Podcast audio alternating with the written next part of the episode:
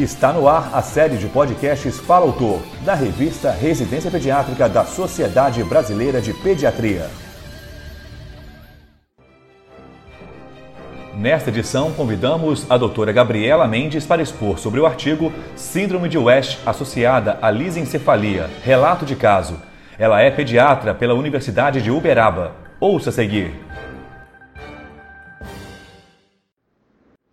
A lisencefalia, definida literalmente por cérebro liso, é caracterizada por uma malformação cerebral devido a uma migração neuronal deficiente, que ocorre entre a 12ª e 16ª semanas de gestação.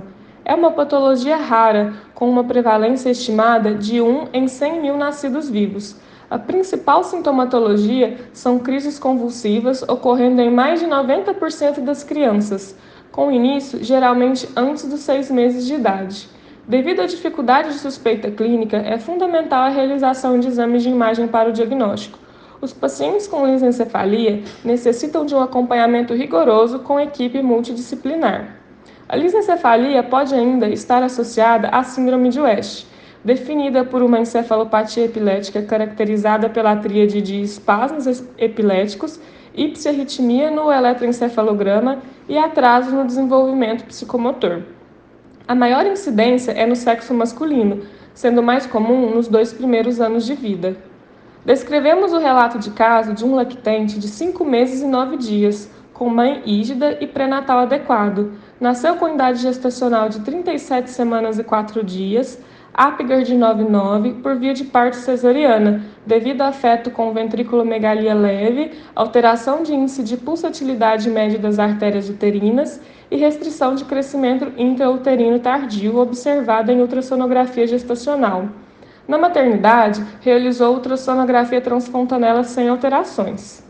Aos quatro meses de idade, iniciou o quadro de hipertonia de membros superiores, com elevação ocular, extensão de braços e pernas e lateralização da cabeça, associados a movimentos repetitivos. No início, apresentava a frequência de 2 a 3 episódios por dia. Posteriormente, apresentou piora da frequência, chegando a apresentar crises de 3 em 3 horas. O lactente também apresentava engasgos frequentes, possuía dificuldade em manter o contato visual e apresentava também atraso no desenvolvimento psicomotor, com dificuldade em manter sustentação cefálica, não rolava, não tentava alcançar objetos e não realizava o sorriso social. O lactente foi internado para controle das crises e investigação. Foram realizados eletroencefalograma demonstrando características de padrão típico de ipsiarritmia, completando a tríade da síndrome de West. O paciente foi submetido à ressonância de encéfalo, que evidenciou superfície cortical lisa com espessa banda de substância cinzenta profundamente ao córtex, que se apresentou muito fino. Presença de alguns sulcos rasos na base dos lobos temporais e frontais. Não foram evidenciados retardo de mielinização. Os achados foram compatíveis com lisencefalia clássica. Durante a internação, o paciente fez uso de fenobarbital e levetiracetam. Recebeu alta hospitalar em uso de fenobarbital, vigabatrina e clobazam. Devido à dificuldade das crises convulsivas, foi optado também por realizar corticoterapia.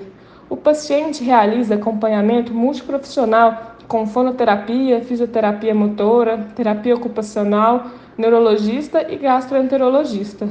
A lisencefalia é uma doença rara e, apesar dos sintomas clínicos, é fundamental a realização de exames de imagem para o diagnóstico.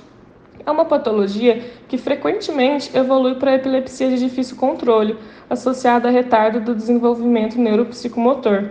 Portanto, é necessário diagnóstico precoce para início de tratamento farmacológico e acompanhamento rigoroso com equipe multidisciplinar, incluindo fonoterapia, fisioterapia e neurologista para controle das crises. Você ouviu a doutora Gabriela Mendes expondo sobre o artigo Síndrome de West associada à lisencefalia, relato de caso. Para ouvir todos os podcasts, acesse a página da revista Residência Pediátrica na internet. O endereço é residenciapediatrica.com.br barra mídia barra podcast. Residência Pediátrica, a revista do pediatra.